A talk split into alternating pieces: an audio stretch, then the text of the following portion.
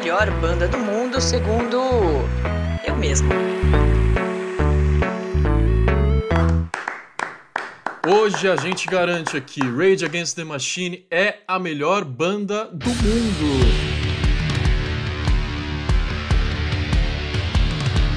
Salve pessoal! Uma vez por mês estamos aqui com o nosso programa de discografias no podcast Tenho Mais Discos que Amigos, então bem-vindos de volta. Cerca de uma hora aqui vamos repassar as histórias e músicas de um só grupo.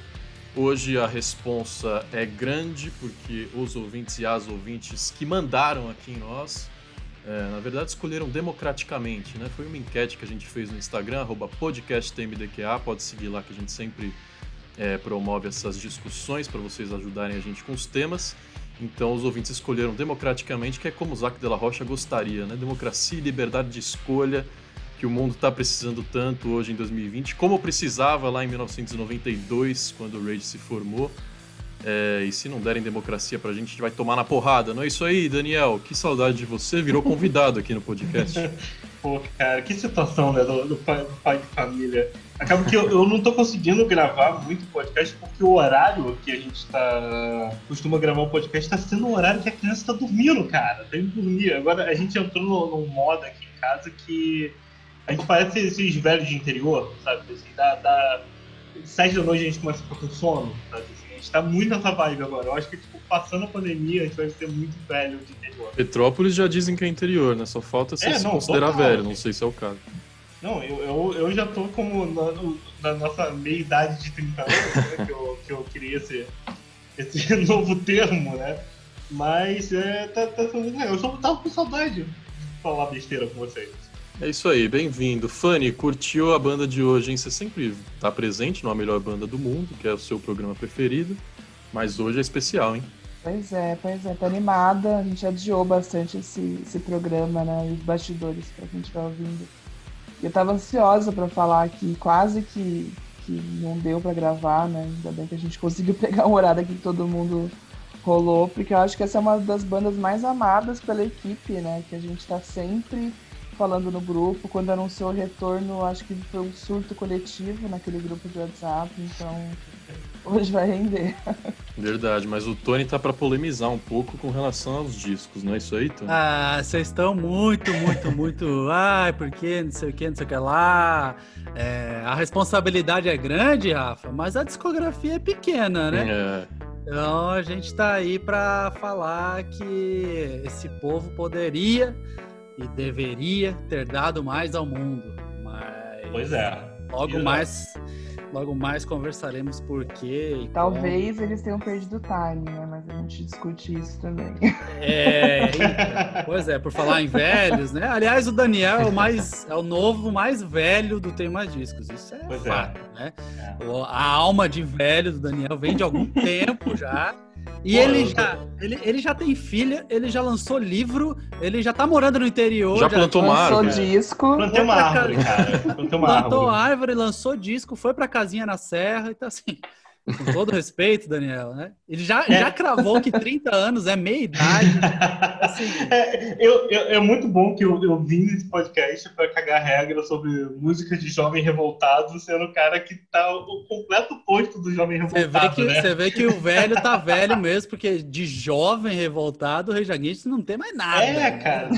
Pois é. Só para te atualizar, os jovens. É, jovens estão chamando o Rage Against the Machine de banda gótica. Banda, então, cara, estava discutindo aqui antes cara, do episódio, né? É, muito fascinante, né? Como, como o jovem é uma porcaria, né? É. é eu... É, eu, é, não, e, pensar que a primeira, a minha, o primeiro contato que eu tive com o Rage Against the Machine é, nem foi necessariamente pela música. É que eu morava no subúrbio, né? E subúrbio sempre tem aquele lugar onde o roqueiro se encontra. É tipo assim, é, em geral é tem uma igreja e tem a pracinha na frente da igreja e o pessoal vai tomar vinho barato. E eu sempre passava por essa praça para cortar caminho porque tinha um ar condicionado ali perto e era calor. E eu sempre via, tinha um desses roqueiro que usava aquela camisa, a camisa preta, capa do disco, letra da música atrás, aquela camisa roqueiro clássico e tal. E ele tinha a camisa do Rei da Machine com a capa lá com um monte pegando fogo. E, eu, e ele sempre tava com essa camisa. E eu passava olhar pra a camisa e falava: Caraca, essa banda aí, ó. Foi. O negócio aí é bravo. Eu, eu achava, quando o pequeno Daniel, que ainda não conhecia o the Machine, eu achava que, pô, devia ser uma banda de metal agressiva. Pô, os caras têm Rage no nome e tem um monstro pegando fogo. Aí, né?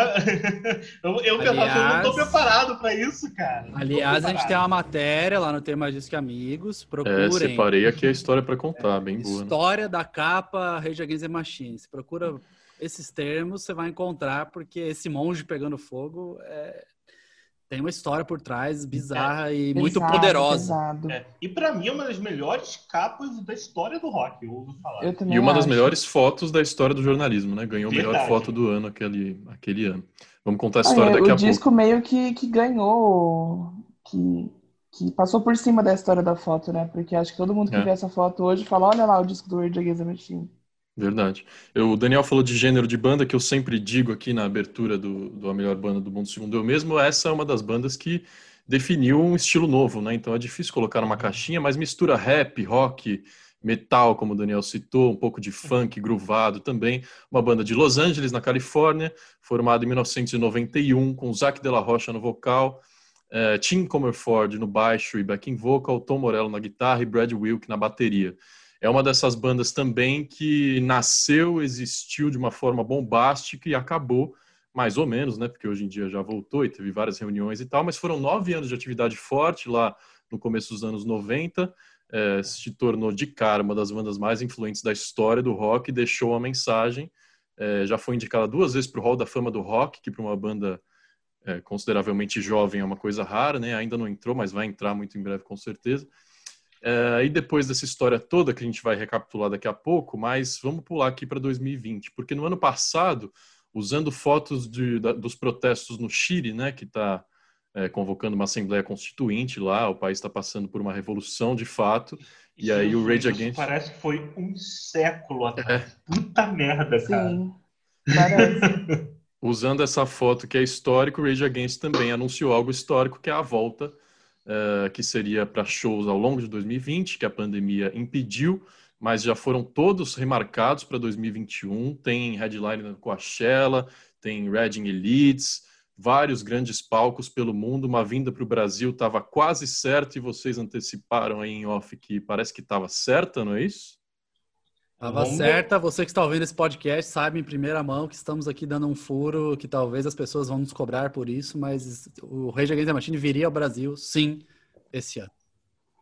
É. Pois é, brasileiro chora um pouquinho mais, né? Porque... É.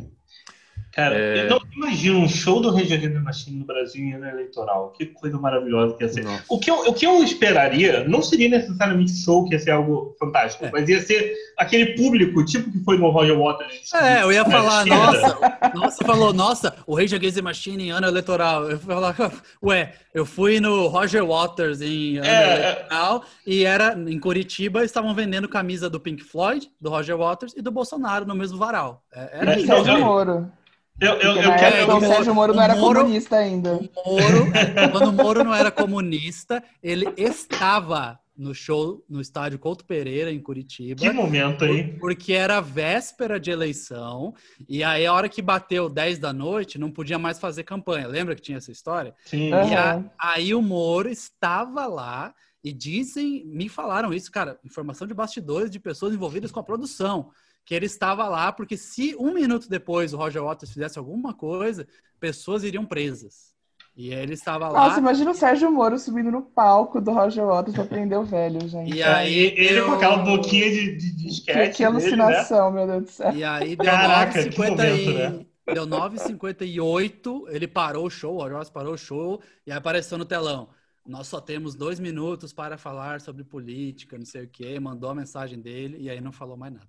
Agora, me ajudem, já que vocês entraram nesse ponto. A gente está com quase quatro anos de podcast aqui no ar e no começo a gente criticava, como deveria ser criticado mesmo, o Zac de la Rocha, de pô, volta logo com essa banda, pelo amor de Deus, sai aí da sua mansão e vamos fazer letra revolucionária de novo. E aconteceu, né, em 2020. Então, por que que vocês acham que agora o nhenhenhé da banda acabou e eles decidiram voltar? Será que tem algo a ver com líderes extremistas, egoístas e egocêntricos tomando poder no mundo inteiro? Será? O que é foda, cara. O que é foda é que o Zac de la Rocha, ele tem zero comunicação com o mundo externo. Ele Sim. não tem Twitter, ele não tem Facebook, ele não tem Instagram, ele não dá entrevista. Ele... Então, tipo assim, pode ser. Pode ser porque ele precisa fazer, é, investir dinheiro em capitais, pode ser porque ele está muito revoltado, pode ser porque simplesmente bateu a saudade do palco, pode ser qualquer coisa. Pode ser tédio, cara. É, é. pode ser. É, exato, exato. Sinceramente, eu acho que foi tédio, vou ser muito é, sincero. Eu, eu acho que se eles fizessem algo hoje, eu, eu tenho eu, eu, sinto que poderia ser algo legal, principalmente vendo o que o Zac Della Rocha fez no disco do Run Jules. Que ele tem umas participações ali e que quando ele entra, dá aquela, aquele momento. Hum, mas, vou te falar, mas, mas, mas, vou te falar, vou te falar. Isso aí foi o Run the Juice, chegou e falou: Zac, faz isso, exatamente uhum. isso. Não foi o Zac Della Rocha, cara. Até porque as coisas solo dele, assim, ele nunca levou muito à frente, tem algumas coisas uhum. legais. Ele fez uma, uma dupla com o John Theodore, né? Que hoje está no Queens of the Stone Age, mas tocava uhum. no Mais Volta, o Batera. Era ele no vocal e o John no, do, no, na bateria. E se chama One Day as a Lion, acho que é isso. É, mas assim, nunca isso, levou. Isso durou projetos... pouquíssimo tempo, né? Pouquíssimo, pouquíssimo tempo, nunca foi pra frente. Então é isso, cara. Ele, ele saiu do Rage e ele fez o que eu faria se o tema disso que amigos fosse vendido por milhões um dia. Eu ia mandar. Eu ia mandar. É, eu ia mandar vocês todos para um lugar incrível e maravilhoso e iria pra praia. Irmão, a gente ia trocar você e fazer o Audioslave da, da mídia brasileira. Por favor, faça. Tenho mais eu... streaming que amigos, né? A gente ia ter que atualizar aí nessa. E confirmando, o nome era One Day as a Lion, sim. Ele foi formado em 2008, lançou um EP e nada mais.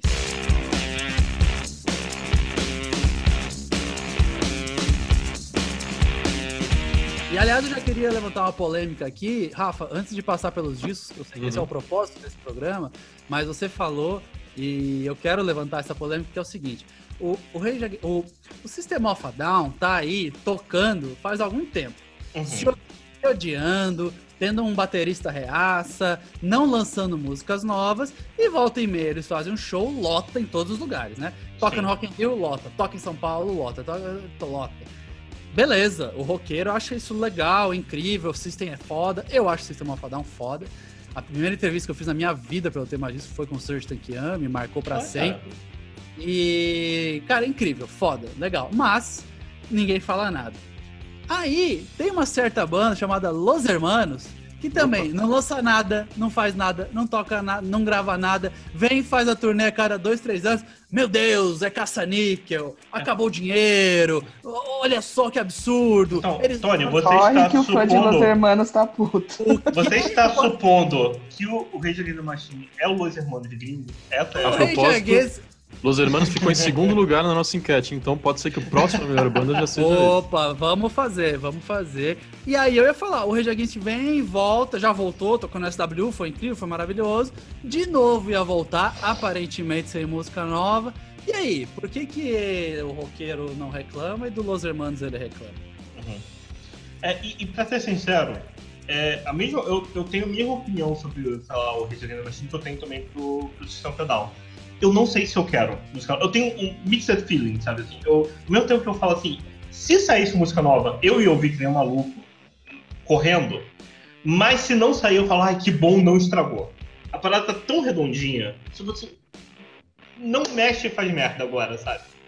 É, é se tomar como. Eu penso isso do Rage, porque, até porque pelo Prophets of Rage a gente Isso que eu ia dizer, tomando coisa. como base o Prophet não ia sair muita coisa, não. É, é. do System, o System eu já penso diferente, porque pra mim eles pararam no auge, assim. Tipo, Sim. Caralho, eles lançaram o disco de BYOB, que é aquela música maravilhosa que tem a quebradinha no meio, que virou remix e, né? E, enfim, eu, eu acho que o System tinha muito mais a oferecer. O Rage Against realmente não sei. Talvez seja só legal eles existirem. Uhum. Vamos lá, então, como eu sempre digo, mergulhar na discografia e na história da banda. Voltando lá para 1991. É, antes disso, o Tom Morello tocava numa banda de metal ou funk metal, chamava Lock Up, durou um ano só essa banda. O Zac Della Rocha cantava no Inside Out, um grupo de punk hardcore que durou um pouco mais, foram três anos de carreira.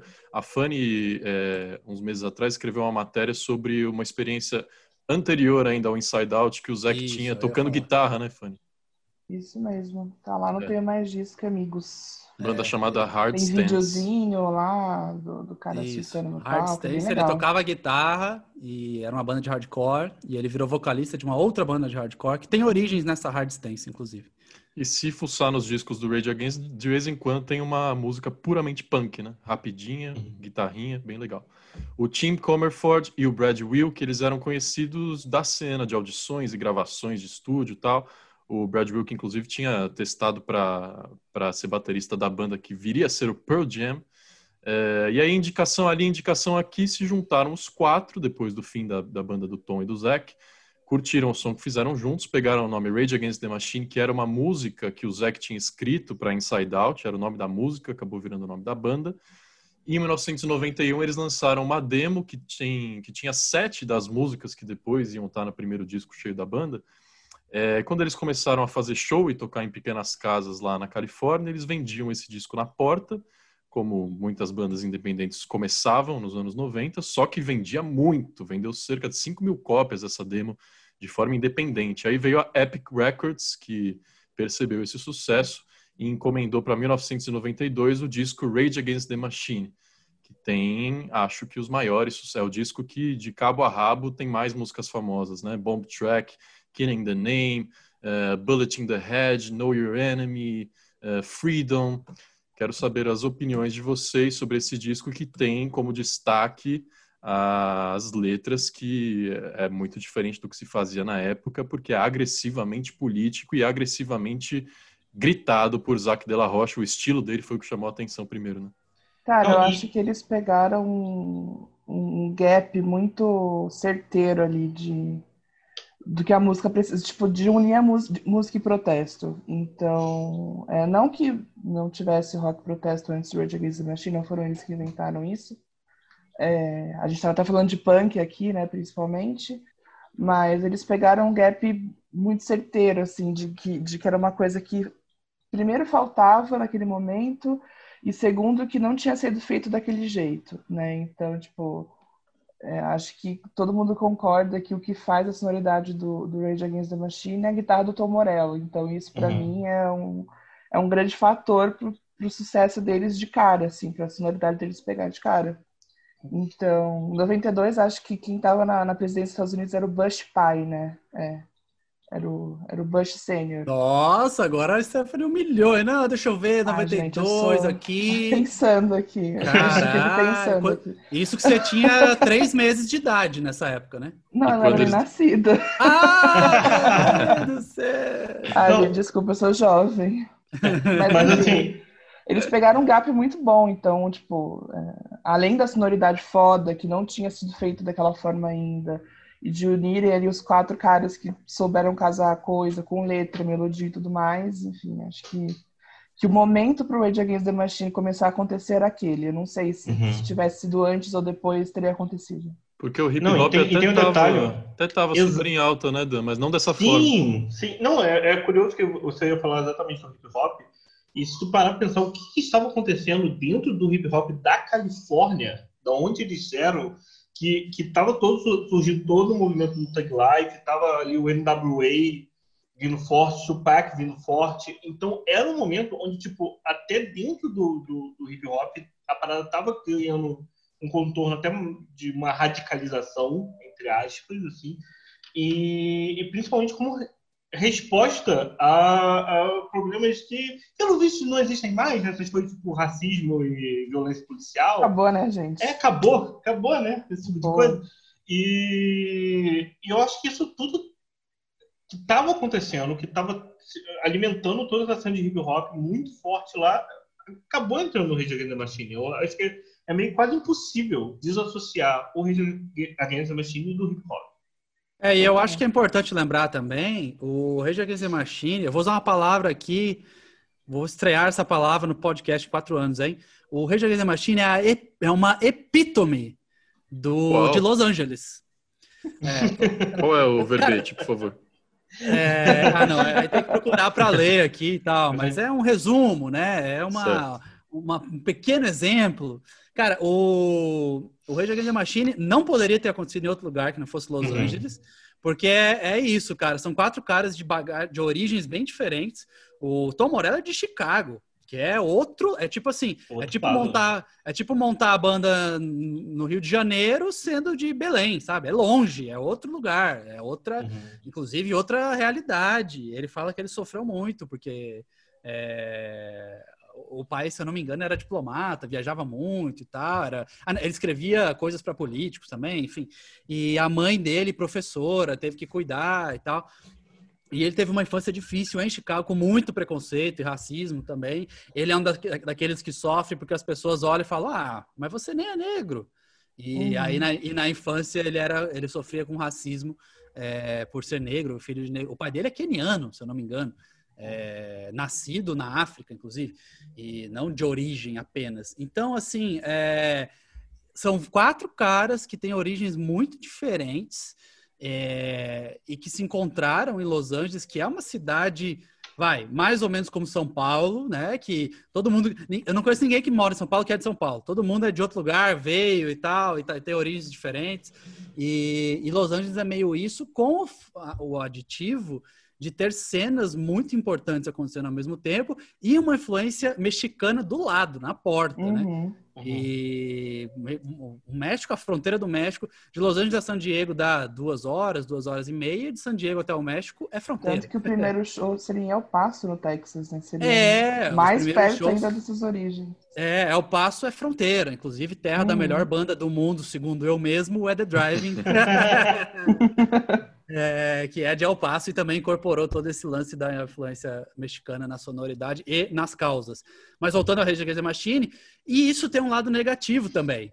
O Tom Morello já falou isso. Ele falou: ah, sempre me perguntam por que, que o, o Rage não durou mais. Eu falo, cara, eu me surpreendo com o quanto o Rage durou. durou né? Porque eles falam que eram, eram quatro mentes, quatro ideias, quatro coisas diferentes que se uniram no momento que era para acontecer. Era receita de uma bomba aquilo, né, cara? É, e aí explodiu, e quando explodiu, chegou uma hora e começou a vir merda para todo lugar, e eles não uhum. conseguiram superar.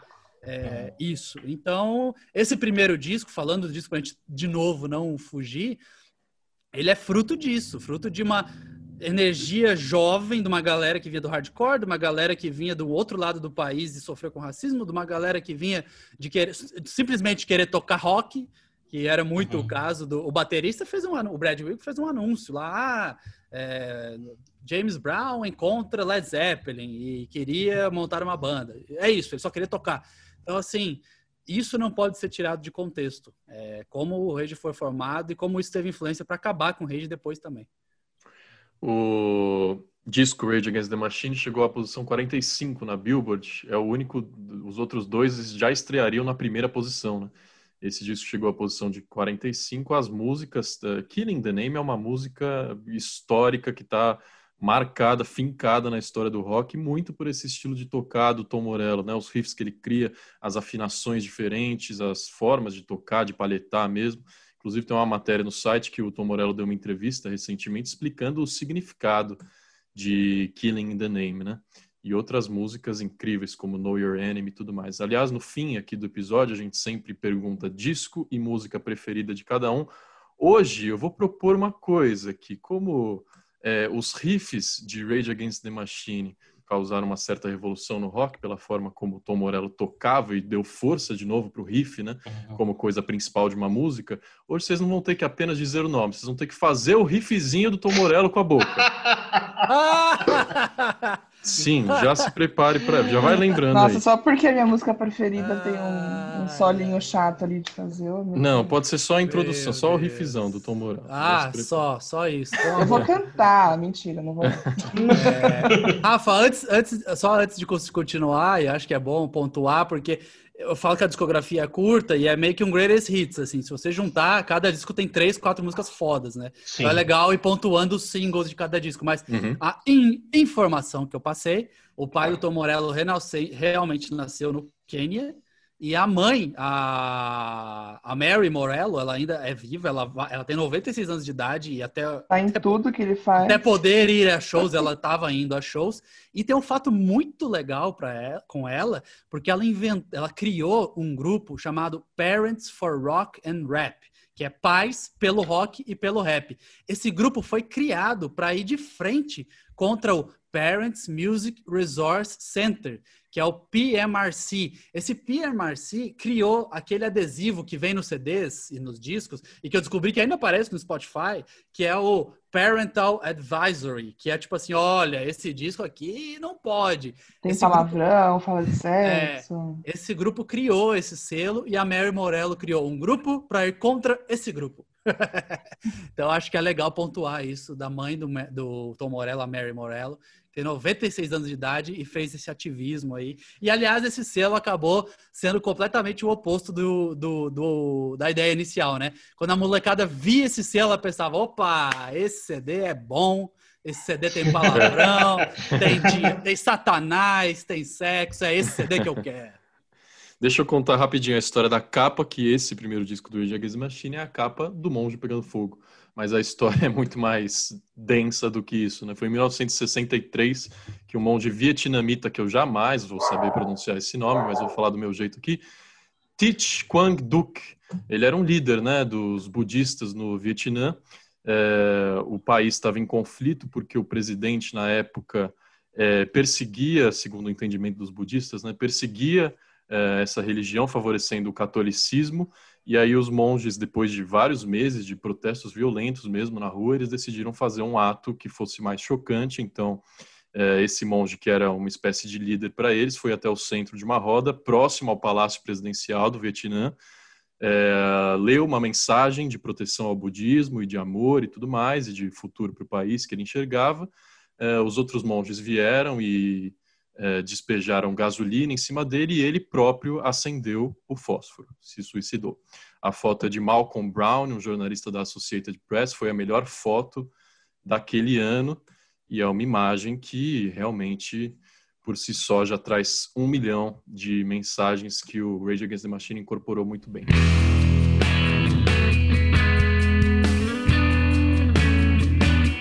Já vou pular para o próximo disco, 1966, depois de quatro anos, né, um hiato aí considerável, e nesse meio tempo já havia vários rumores de separação e de brigas, mas saiu o segundo disco, que é Evil Empire, que tem People of the Sun, Bulls on Parade, que foi como eu conheci o Rage Against the Machine jogando Guitar Hero, é...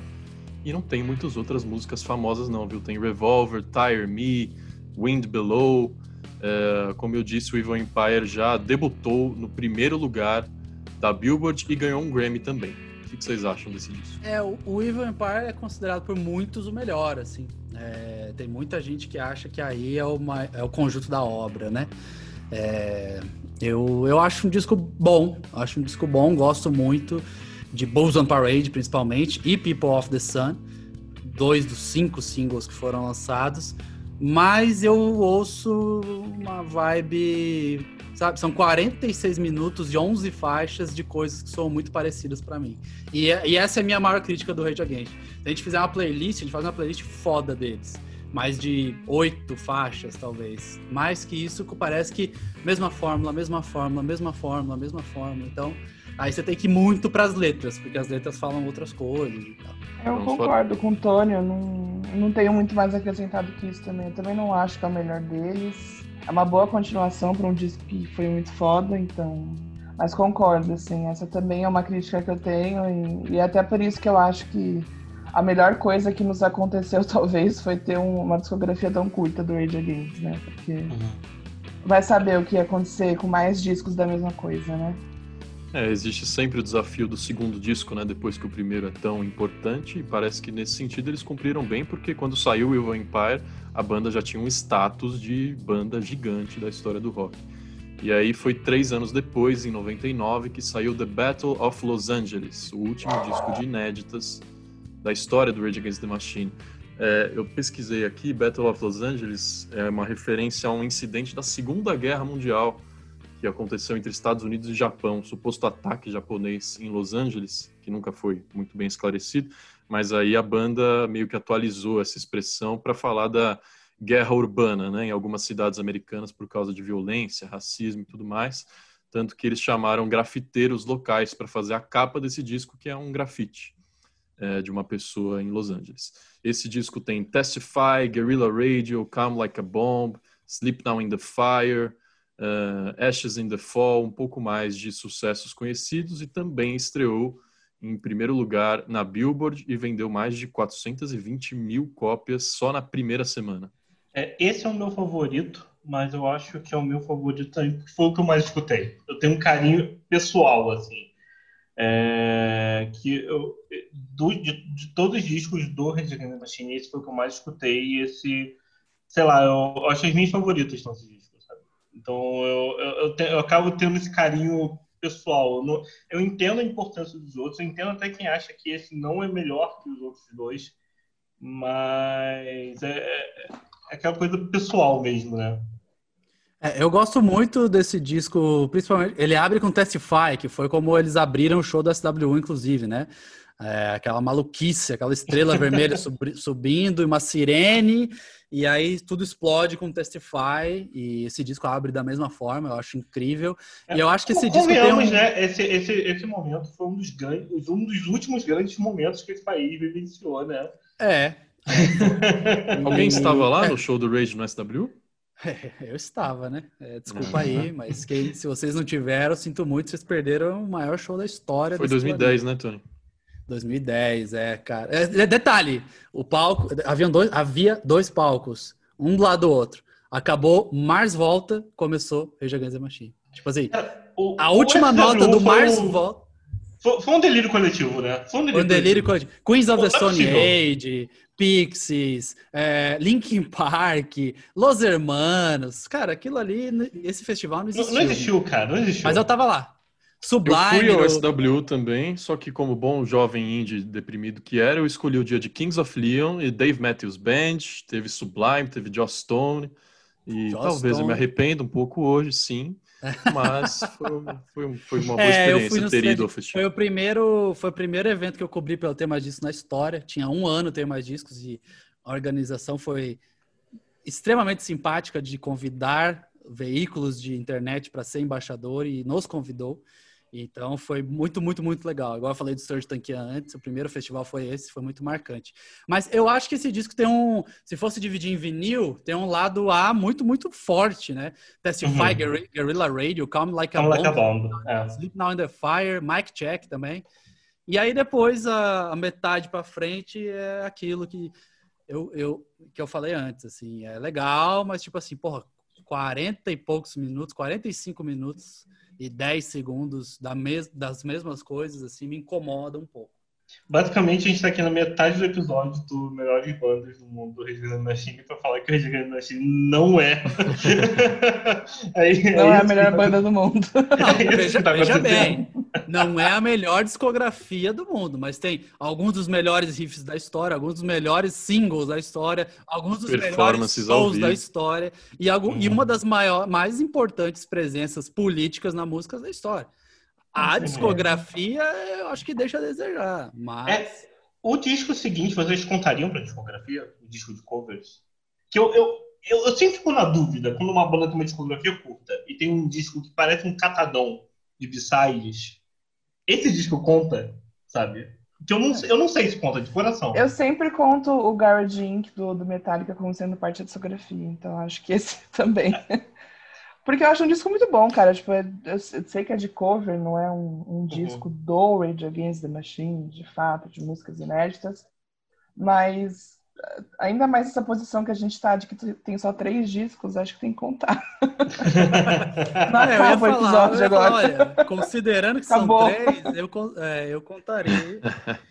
Mas assim. É... é, vocês estão falando de Renegades, disco de 2000, é um disco de covers, tem cover de Divo, Cypress Hill, Rolling Stones, Bruce Springsteen, até Bob é, Dylan. Esse do, Bob, do, do, do, Bruce Springsteen é tão bom, tão bom, esse The, The Ghost of Tom Jones, que o Bruce Springsteen ele meio que recriou, né? Ele lançou no, no um, um, disco no final assim, do, da última década que ele regravou essa música com o Tom Morello tocando com a versão do Rage Against. Ele basicamente falou é, assim, ó... O que eu ia falar, que deveria ser contado, é porque eles deram muita cara deles para as músicas, né? Então, uhum. tipo, Renegades of Funk, por exemplo, caralho, tipo, parece mais uma pedrada do Rage Against the Machine. Eu acho que muita gente conhece essa música como sendo deles, entre aspas, né? Porque... É, eu, eu é. passei um bom tempo da minha eu vida também. achando que era deles. Não, esse, esse disco inteiro, assim, eu acho ele muito bom mesmo. Até, até falei que, tipo, é, além de ser um disco de cover, eu, eu, considero porque é um puta de um disco. Eu não acho que, uhum. que teve menos esforço da banda nele, porque eles se criaram, tipo, eles reinventaram sim, as músicas sim. ali. Tem até Minor Threat lá, é, é, maravilhoso. E tem Cypress Hill também, que depois eles, né, se, se uniriam aí é, anos depois, mas. Mas eu acho que é um descasso também, tipo. Seria melhor ter mais um de inédito na discografia deles? Então, seria. Será? Mas. É, não sei também. se seria também. É, é. Talvez mais um EP de inédito. É. Agora. Mas é, mas é essa coisa, será que o timing é o mesmo? Que, que esse tipo de música fazia muito sentido naquela época. Vocês falando agora, eu, consigo, eu só consigo imaginar Cara, que eles eram, eles eram um elo perdido ali entre o grunge e o new metal é o the Machine, a peça do quebra-cabeça que falta ali pro unir tudo. Então, mas você sabe que hoje em dia faz muito sentido uma banda assim nas letras, uhum. mas, e não faz sentido uma banda assim no, na sonoridade, no, né? A sonoridade, porque convenhamos, o rock não tá vivendo um grande momento e declínio, tá em declínio faz uhum. muito tempo. E aí, quem que assumiu esse papel? O hip hop. Quem está fazendo tudo isso que o Rage Against the Machine vinha fazendo é o hip hop, fazendo hip isso. Hip hop com, é o novo punk, né? Com gente? muita propriedade. Então. Não, o é... novo punk é o K-pop. Agora. É, é verdade. o novo punk é o K-pop. É. Muito respeito ao, aos fãs de K-pop, gente. Respeito máximo. Inclusive, a gente postou sobre como eles fizeram uma campanha para ajudar a combater as queimadas no Pantanal. E eles, cara, eles inundaram o nosso Twitter agradecendo. Pô, valeu por compartilhar e tal. É. Nunca mais reclamo de todo o tweet na internet ter aquelas, é, aquelas videozinhas. É, nunca mais reclamo, cara. Adoro fancams. Um, um beijo pra Beatriz Brito, ex tem mais discos, que é K-popeira raiz. Um beijo pra ela. Vou mandar um beijo e também eu ia pro... falar que... Rapidinho, Tony, pro Léo Oliveira, do Fermata, já pode falar aí que ele vai ter que esperar, hein, Daniel? Porque a gente tem mais uns minutos. Pois é. é, não, eu ia falar que tem outra questão também, que o público quer se conectar com artistas novos e jovens, né? Então, a gente viu quando o Rage Against foi anunciado como headliner é, do Reading e do Leeds, se eu não me engano. É, a reação da molecada foi: quem são quem esses é velhos? Essa banda gótica? O que está acontecendo? e aí a gente vai para uma discussão que duraria cinco episódios, que é quando aparece uma banda tipo um Greta Van Fleet da, da, da vida, ah, pô, estão copiando Led Zeppelin e tal, mas é a primeira vez em 15 anos a gente tem uma banda de moleque no palco tocando instrumento com moleque e molecas na, eh, na plateia se identificando. E aí o roqueiro vem e faz o quê? Detona, não, porque isso aí, não sei o que lá. E aí a gente vê o, o hip hop e o pop nadando de braçada, porque está se renovando a cada dois anos tem coisa nova. E aí a tá gente tá fica. Certíssimo. É, pois é. Tá certíssimo. O programa de hoje não. De rock não tem nem o que falar mais, porque, tipo. É. Cansou, né? Já merece mais isso. Cara, não, para pensar, eu, eu não me lembro o último disco de rock que eu ouvi e falei, ok, beleza, me identifiquei. Eu, sei lá.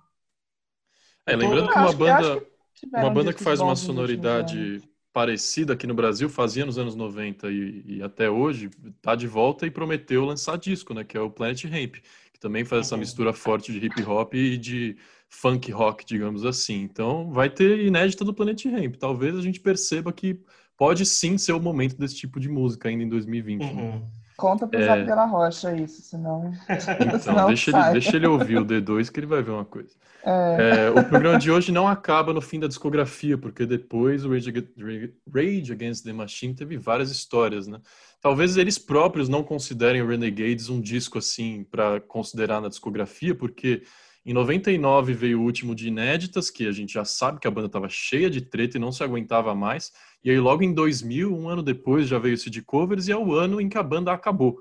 Veio com uma é, declaração oficial, primeiro do Zac de la Rocha, falando que é, o processo de tomada de decisão da banda não existe mais, não existia já há algum tempo, que eles falham o tempo inteiro em dialogar, em compor, em conversar sobre futuro, perspectiva. Foi uma declaração bastante forte do Tom Morello, do Zac de la Rocha. E o Tom Morello corroborou depois, falando que a banda só brigava o tempo inteiro e que esse combustível que os fãs percebem no som queimava internamente também. É, e aí, em 2002, os remanescentes, o Morello, o Tim Saúde.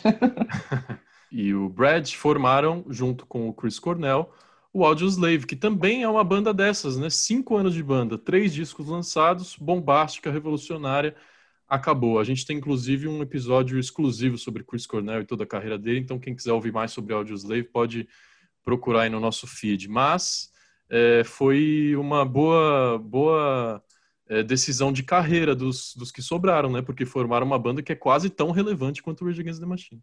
Bandaça. Não, eu, eu acho que... tempo é, é... Desculpa te interromper, né, que eu ia falar também que o Audioslave também é uma banda que era fruto do seu tempo. Você ouve o Audioslave, você ouve esse a começo dos anos 2000. Não daria certo em outro é, momento. Exato, é. Eu, eu, eu acho que é muito timing eles... da parada. Exato. Não, e assim, eles podem não ter. É, eles têm um pouco da sonoridade do, do Rage Against, porque o Tom Morello tá na banda, então, tipo, o Tom Morello é grande parte da sonoridade, não tinha como fugir. Mas a, apesar de eles não seguirem muito o legado do Rage Against nas letras e nas, na pegada ali, né? O Chris Cornell sempre foi um cara muito político, mas não exatamente na música, né? E não que seja um problema de forma alguma, mas eles seguiram um legado político por fora, assim, né? Porque o Audioslave teve aqueles shows em Cuba, por exemplo, estavam sempre protestando, passando mensagem em show, então, então acho que foi tipo um desdobramento do Rage Against muito bem feito ali, muito bem aproveitado. Eles, eles pegaram os, os pontos que eles precisavam tocar para frente, entendeu? Não, não largaram o, o, o que o Rage Against fazia de melhor e bandasse, assim. Eu adoro o Ed Xavier.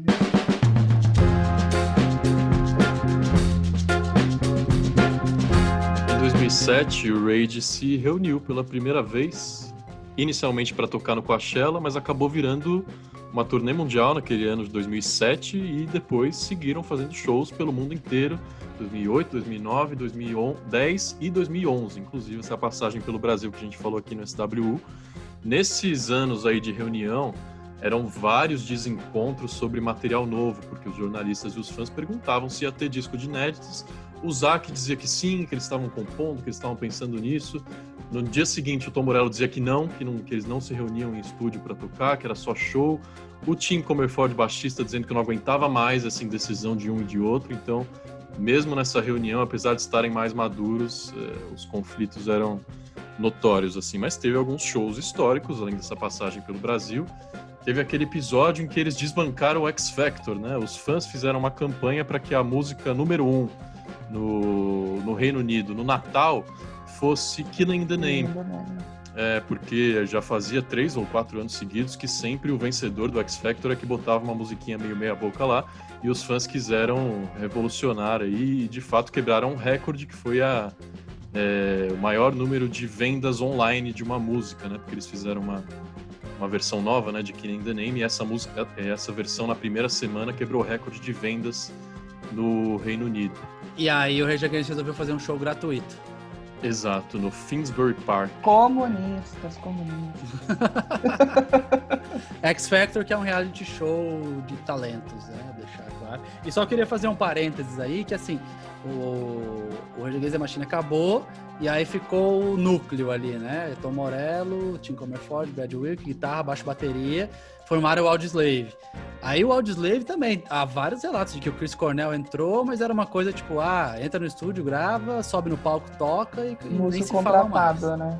É, e eles nem se conversavam. E depois veio o Prophets of Rage, que eram os três, mais uma galera, é, que o Rafa acho que ia falar aí, mas uhum. eu acho que aquilo que a gente falou, né, tipo, ah, os caras não se aguentam e tal, e é uma explosão. Esses três entenderam que é meio que a profissão deles, e que eles estão ali, principalmente a cozinha ali, baixo bateria, eles se entendem e tal, é uhum. é isso. Mas há muito conflito criativo e conflito de ideias de futuro mesmo, que todo momento chega um ponto que fala, é, não dá mais, já era, tchau, adeus, era isso. Então eu acho que é uma banda muito que foi entendendo que, putz, tá, é o nosso ganha-pão, tá, cada turnê, X milhões. E aí foi nessa vibe, assim. Mas claramente desencontros aí, pelo menos entre os três, contra quem é que tivesse no microfone. e outro adendo que eu queria fazer aqui, que é bizarro, parece que a gente teve um, uma conexão telepática aqui, mas enquanto vocês estavam falando, eu fui aqui, chegou uma notificação do Twitter, fui olhar, e aí tinha alguém foi lá no nosso Twitter do Tem Mais Discos, o arroba 42Kaique, e ele deu RT na matéria que a gente publicou hoje, que é a seguinte: Johnny Rotten, Sex Pistols, mostra apoio a Donald Trump e enfurece seguidores. É o Johnny Rotten, do Sex Pistols, com uma camiseta escrito Make America Great Again, que é o slogan do Donald Trump. O Kaique retweetou e escreveu: Por isso que K-pop é o novo punk. Aí, ó. É. Ah, gente, quando, Sex quando Pistols era boy band, né, gente? É, Sex Pistols não era não, punk, quando, né? Quando, quando, é, também acho. Pelo amor de Deus. Punk era The Clash. Clash é, quando, Vai exato, The Clash quando, Crash, sei lá. Quando eu vi essa foto, a primeira coisa que eu pensei é, pô, saudade do, do Strummer, né? Saudade de Joe Strummer. Que saudade, assim, nossa. É. Pois é. A maior banda punk desse planeta, dessa história. Saudades de Joe Strummer. Só para registrar e para a gente chegar no momento mais aguardado do programa, o Prophets of Rage tinha Chuck D do Public Enemy e o Be Real do Cypress Hill, junto com a cozinha ali do Rage Against the Machine e o Tom Morello. E acabou justamente para a volta do Rage Against, né? Acabou eu em 2019 tive, eu, eu, tive a oportunidade de ver um show do Prophets of Rage em Chicago e, cara, era uma banda cover dela mesma, assim, né? uhum. né? É, nada de mais, nada de menos, legal, Killing in the Name ali e tal. Tinha aquela homenagem bonita ao Chris Cornell, né? Quando eles tocavam e deixavam o microfone só, uma luz só no microfone e o resto tudo apagado. Inclusive o Serge Tankian do Sistema Alpha Down chegou a cantar em alguns shows, onde ele também estava no mesmo festival e tal. Mas era isso, assim, é... nada demais, né? É, eu, eu entrevistei né, eles. É, eu, eu, eu entrevistei eles pessoalmente falei com o Tom Morello e com, com, com o Be Real. E é, eu acho que o principal que eu fiquei muito impressionado, assim, é, de encontrar pessoalmente com essa galera, é o quanto eles tinham noção do que estava rolando. É, quando, quando eu falei com eles, estava começando o processo do impeachment da Dilma. Meu Deus, que outro mundo, né? Outro século atrás. E... Há 300 mil anos. Cara, e o Tom Morello, eu tava assim, eu, eu tava na fila pra fazer entrevista, né? E basicamente todo mundo tava falando sobre isso com ele. E eu não. Eu a, tava ouvindo também a entrevista do, do, das outras pessoas. E, cara, ele sabia tudo o que tava rolando no Brasil, tipo assim, em detalhes, tipo, nomes das pessoas e tal. Então, assim, eu, eu fiquei muito impressionado de saber que okay, aquilo que, ele, que eles pregam, pelo menos de algum modo, assim, eles, é, faz parte do dia a dia. Então uhum. isso é, é, ganhou muitos pontos para mim, assim, que, que, não é não é só aquela fachada para o palco, sabe? É realmente para manter a história do Rage Against, né? É. Não, eu sinto a mesma coisa. É, e eu, muito voluntarioso que sou, vou passar vergonha aqui primeiro, tá? Agora é uma, uma verdadeira homenagem ao Tom Morello, tá? Porque realmente a importância de riffs, eu sei que eu tô mandando vocês cantarem aqui, mas não finjam que vocês não ficam é, cantarolando os riffs do Tom Morello normalmente quando estou ouvindo, porque é muito marcante mesmo. Então eu vou dizer que minha música preferida é Know Your Enemy, que está no primeiro disco. Fala em disco preferido também, tá? Então o meu é o primeiro, Rage Against the Machine, e a música Know Your Enemy. Eu acho essa música uma porrada, uma pedrada incrível, especialmente por aquele discurso final, né, do Zac, que termina com All of Which Are American Dreams, que ele grita mil vezes. Eu acho, eu choro nessa música, nesse, nesse momento final. E o riff do Tom Morello é.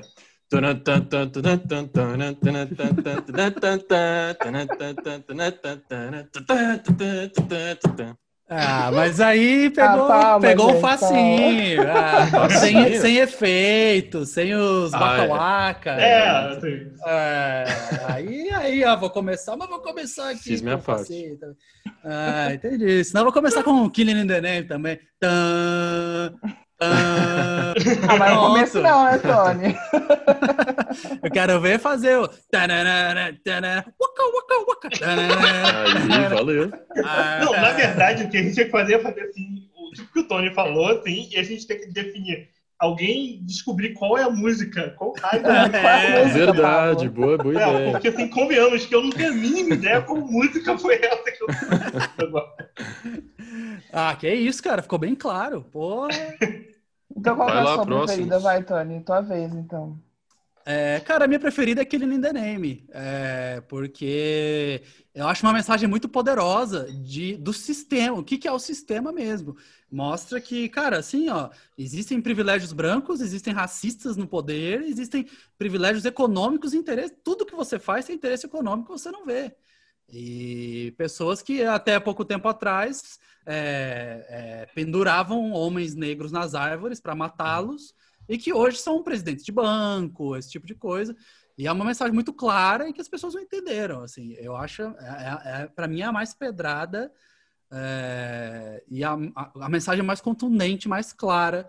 E que, infelizmente, as pessoas não, não, não captaram, né? Como a gente. Inclusive, a gente tem uma matéria, uma lista maravilhosa no site, que são 10 máquinas contra as quais algumas pessoas acharam que o Rage Against estava se rebelando. Então, tipo, máquina de sorvete, máquina é. do, a, do ca, caixa eletrônico, porque muita gente se surpreendeu quando descobriu que o Rage Against the Machine era uma banda que lutava contra o sistema, é. principalmente é. contra políticos de extrema direita e tudo mais. É, enfim, meu mas para mim. Eles não são de direita, meu Deus. É, pois é. e o riff de Killing the Name, Tony? Uh, caralho, é. É Acabou de fazer, pô.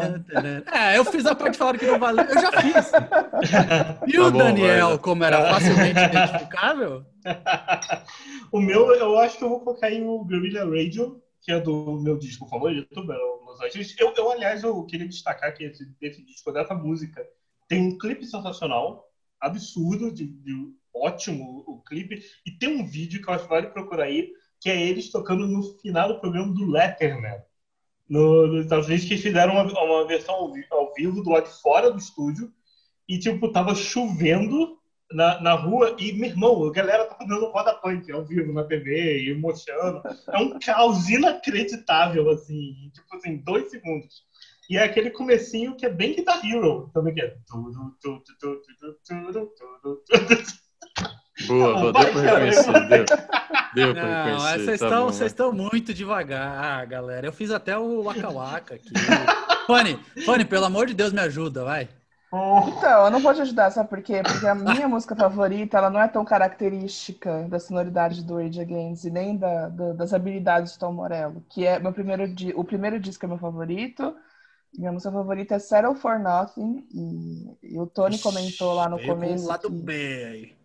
É, ah, gente, essa música é perfeita. O Tony comentou lá no começo sobre, sobre a questão de família do Tom Morello, e, e o Zac Della Rocha também tem os problemas dele. Eu acho que essa letra, ela meio que, ela não deixa a política de lado, não deixa o protesto de lado, mas ela fala muito sobre essa questão de, de preconceito e de, de família problemática, e, e é foda.